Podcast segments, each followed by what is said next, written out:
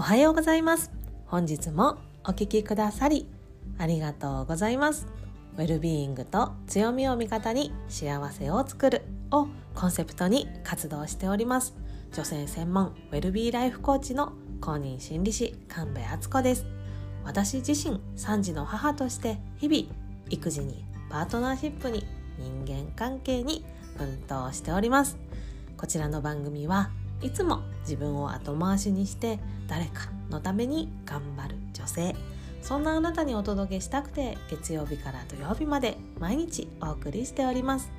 幸せはスキルを合言葉に心理学の知識をベースにあなたがあなたを幸せにしていく。そしてマインドからあなた自身を楽にしていくメソッドをどうぞお受け取りください。ぜひ番組をフォローして耳から幸せを底上げするスキルを一緒に高めてくださいね。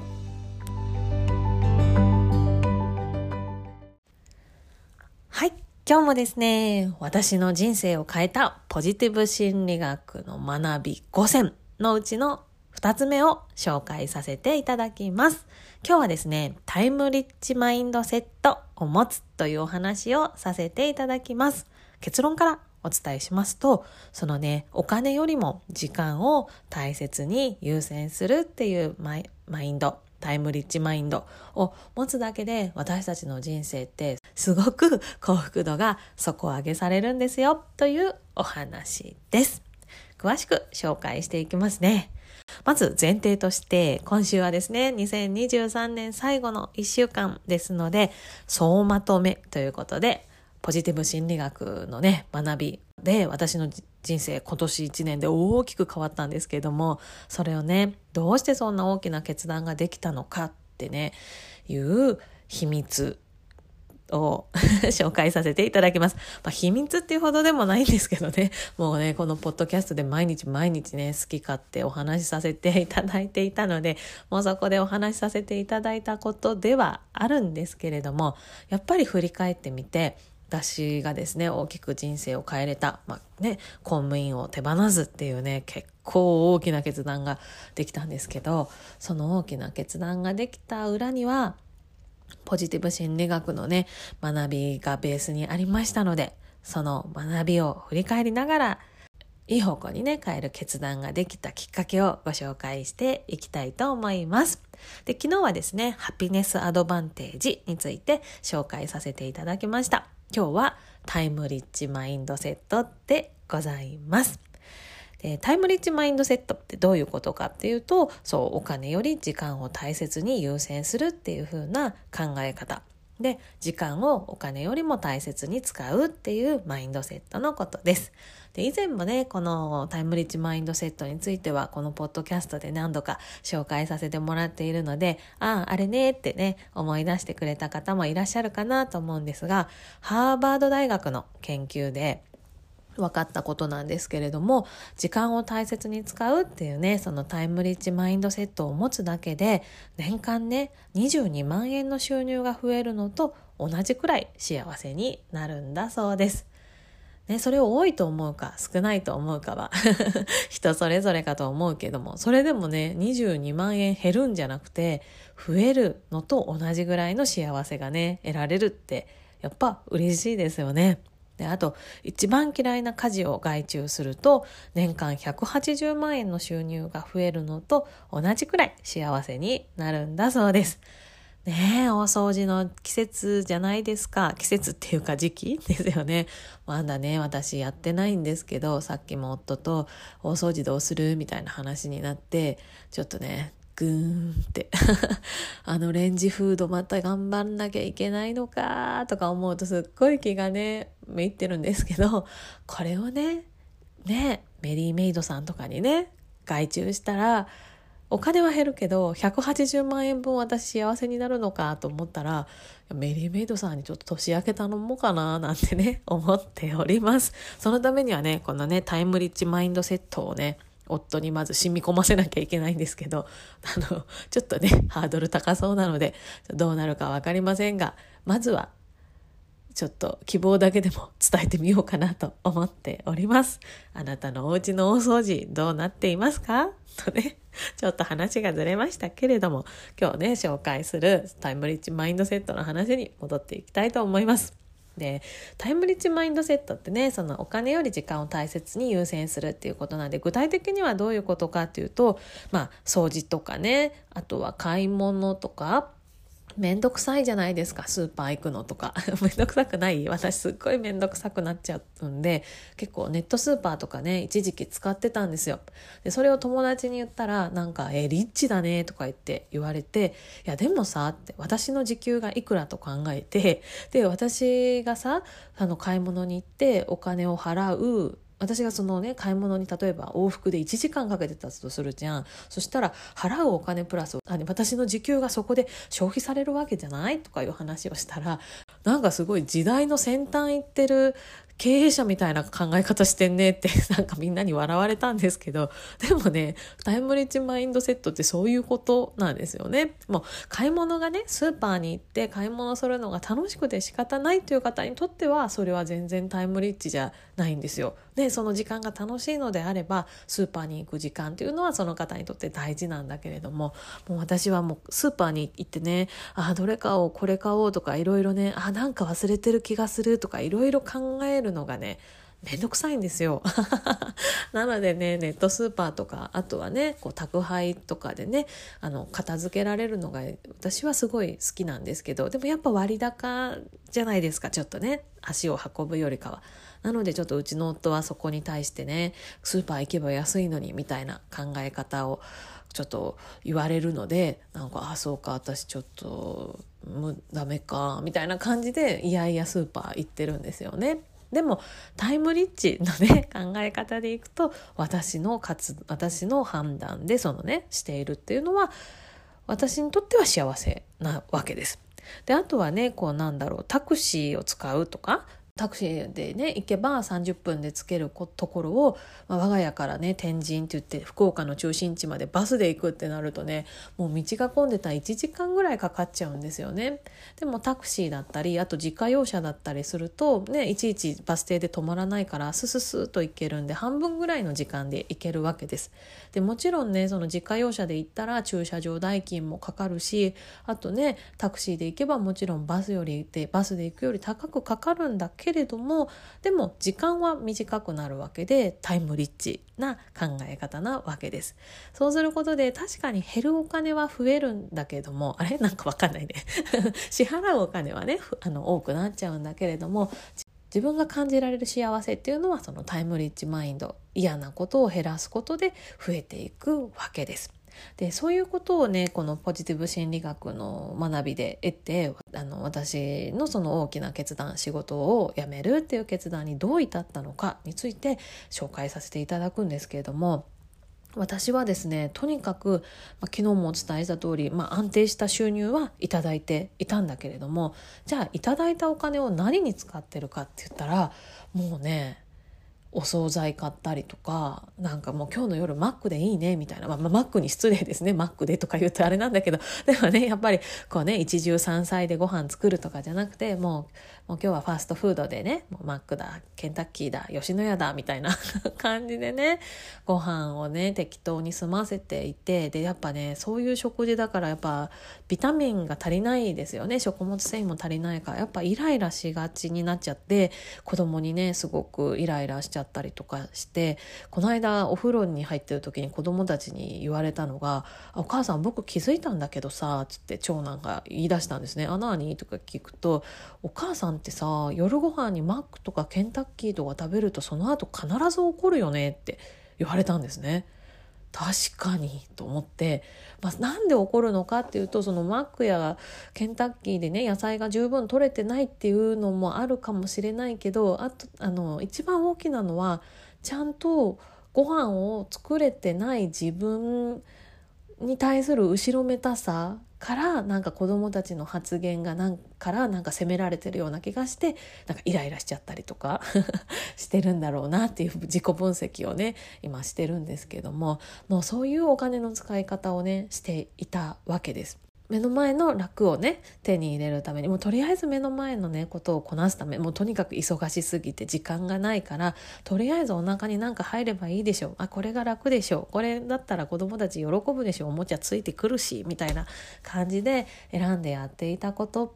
でお金がねどんどんどんどんなくなっていっていたわけです。でね人が幸せになるお金の使い方っていうのもそのポジティブ心理学の世界で研究してくださってるんですけどその結果分かったことっていうのはお金をねどんあの時間や経験そして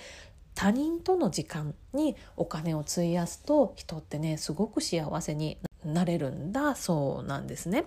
でも私は全く真逆の使い方をしていてその子供たちと楽しいご飯を食べる時間ではなくて子供たちにねもうご飯とりあえずなんかご飯食べさせてもうとりあえずお風呂入ってとりあえず寝るみたいなできるだけ早く寝るみたいなね。もうそんな、うん、考え方でお金を使っていたしあとはねストレス溜まったからって言ってたまの休みにねなんか買い物行ってめちゃめちゃねびっくりするぐらいのね金額でなんかお洋服買ったりね靴買ったりしてね結局なんかやっぱなんか肖像買いしちゃったんであんまり好きじゃないから結局着ないみたいな お金の使い方もしていたしあとはなんかネットとかでもねあなんかこれ良さそう良さそうで適当に買って結局大事にしないみたいなねお金の使い方をしていたんですよね。でその理由が全部ストレス溜まってるからとか忙しいからとかなんかそういう理由でお金をね使っていたわけです。でこのタイムリッチの考え方を聞いてあ私タイムリッチと真逆のね使い方考え方で生きてたなって気づいて、ね、たくさんお給料をねいただいたとしても私って全然幸せな使い方できてないじゃんってだからお金はねそれなりにもらってるのにいつも満たされないんだなって気づけたわけです。でそこからね考えてみた時にじゃあさってもしこの仕事を手放してその収入がね減ったとしても幸せなお金の使い方がねできる自分になれたらその方が絶対私の人生満足できるし自分のことも好きになれるよねっていうふうに思ったわけです。もちろんね収入が減ることに対する不安はね今でもありますよ ふーっとねそれが湧いてきてめちゃめちゃ怖くなるし私本当に大丈夫かなってねもちろん思うこともあるんですけどでも私はもう幸せになるお金の使い方を知っているし自分をね好きになれるなっていうふうに思ったわけです。今こうやってお金をもらい続けてでね公務員なんで退職金でねがまたまとまったお金をいただけたとしても私は今のお金の使い方をしている限りきっとどんなにもらってもたとえ宝くじ7億円が当たったとしても私はきっと幸せなお金の使い方をできないんだろうなって思ったんですよね。あそれ嫌だと思って何より私のこのお金の使い方を見てる子どもたちもきっとこのお金の使い方をするようになる。それは絶対嫌だって 思ったんですよね。子供には本当に幸せになるお金の使い方をしてほしい。その自分のための時間や経験、あとはね、大事な人との他者との時間に使う、お金を使う、優先的に使うっていうマインドを育ててもらって、自分を高めて、そして大切な人といいつながりを作って人生を作っていってほしいって心の底から思ったんですね。じゃあそうなった時にじゃあ私がまずそれやんなきゃ子供に見せれないよなっていうふうに思って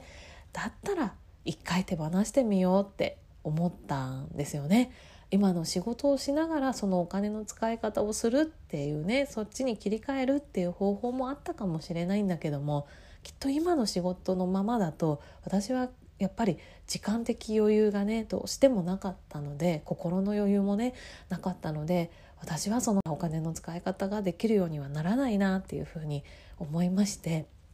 だったら一回手放してみようっていうふうに思ったわけです。まあ、これに関してはですね私自身がそのお金の使い方に対して本当に小さな頃からもう子供の頃からコンプレックスをね抱いてきたのでそのお金に対してはですね、まあ、いろんな背景がありまして、ね、なので、まあ、この点はすごくね難しいところというか、まあ、人それぞれ感じ方はいろいろあるとは思うんだけれどもでもやっぱりこのタイムリッチっていうそのね科学的に証明された考え方に従って行動してみることで人生が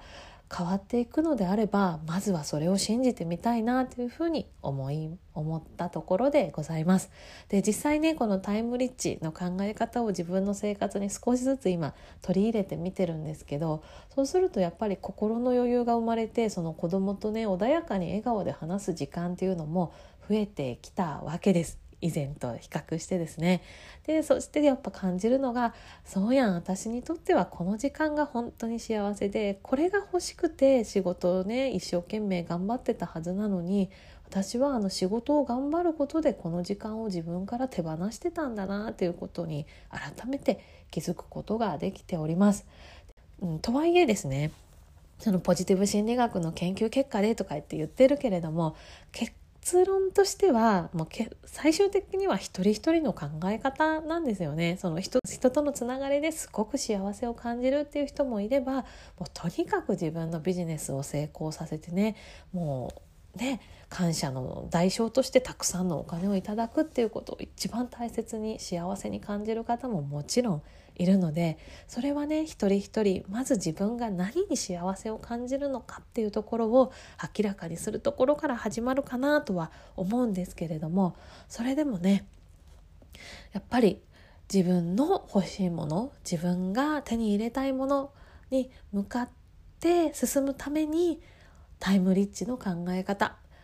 自分がやりたいことのためにちょっとお金は多く払ったとしても自分の時間を優先するっていう考え方はどんな未来が欲しい方にも当てはまる方法だと思うので是非これ試してみられてください。なかなかねお金の使い方ってねガラリと変えることはできないしやっぱり変え大きく変えるとすごくね引き戻しっていうかすごい不安感こんな使い方していいのかなみたいなねドキドキが出てくるとは思うんですけれどもそれはね人間のデフォルトなのでそのドキドキが自分の本当に欲しい方向にねつながってると思うのであれば頑張ってそこを乗り越えてもらって自分のための時間自分のためのお金の使い方してみてほしいなと思います。ということで本日は私の人生を変えたポジティブ心理学の教えその2としてタイムリッチの考え方を紹介させていただきました。明日以降もまたこんな感じで一個ずつ紹介していきますので1年の総まとめで聞いてもらえると嬉しいです。2023年の最後の1週間、あなたの幸せ度をぐぐぐんと底上げする1週間、一緒に作っていきましょう。最後にお知らせです。今回私が紹介したような私の人生を大きく変えた学び、きっかけ、メソッドをギュギュギュッと集めてあなたにお伝えする3ヶ月間のグループ講座を来年2月から開講させていただきます。こちらの講座はですね、自分とつながり、そして自分を大切にして、幸せにして、そしてその幸せを周りの人にも広げていくというね、あなたの心の中にオアシスを作り、そしてそのオアシスをどんどんどんどんあなたの大切な人にも広めていく、そんな幸せな循環を作るきっかけにあなた自身がなっていきませんか？という講座でございます。でこういうね講座はいろんなところにあると思うんですけれども私が提供する講座のメリットとしてはですねやはり科学的に裏付けられた根拠のある情報をお伝えできるというところです。看護師、保健師、そして公認心理師というですね、3つの国家資格を取得させていただいておりまして、人の心と体、しかも病気の方から健康な方まで、もう全般的にサポートできる心と体の専門家であると私は自分を自負しております。そしてそこにポジティブ心理学というね、最先端の人が幸せになれる心理学の要素を詰め込みましてセルフコンパッションそしてマインドフルネスとね自分のことを大事にしながら毎日を作っていくメソッドをご紹介しております。本当にこの3ヶ月でお伝えするメソッドで人生が大きく変わること人生が心地よく変化していくことお約束いたします。ぜひぜひ気になる方はこの番組概要欄の URL から講座の内容をご確認いただければと思います。12月中にお申し込みいただいた方には超早割でですね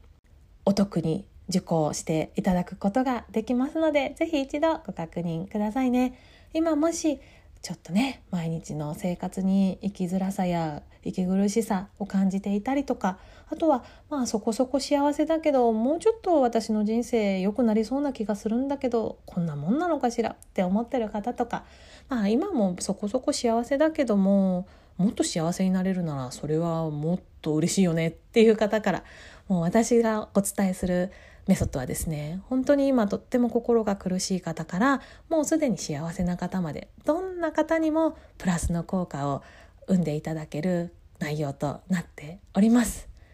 自分で自分を幸せにするスキルを一緒に高めていきませんか？あなたとお会いできるのを楽しみにしております。本日も最後までお聴きくださりありがとうございました。このポッドキャストがあなたの毎日のお役に立てているようであればフォローやレビューまたは評価の星マークをポチッと押して多くの女性にこの番組が届くようお力添えいただけたらとっても嬉しいです。あなたが幸せになることは社会貢献。あなたから幸せが始まります。あなたの力であなたにもそしてあなたの大切な人にも幸せな今日を広げていきましょう。ではではまた明日の放送でお耳にかかりましょう。この後も良いお時間をお過ごしくださいね。ブルームオアシスの神戸敦子でした。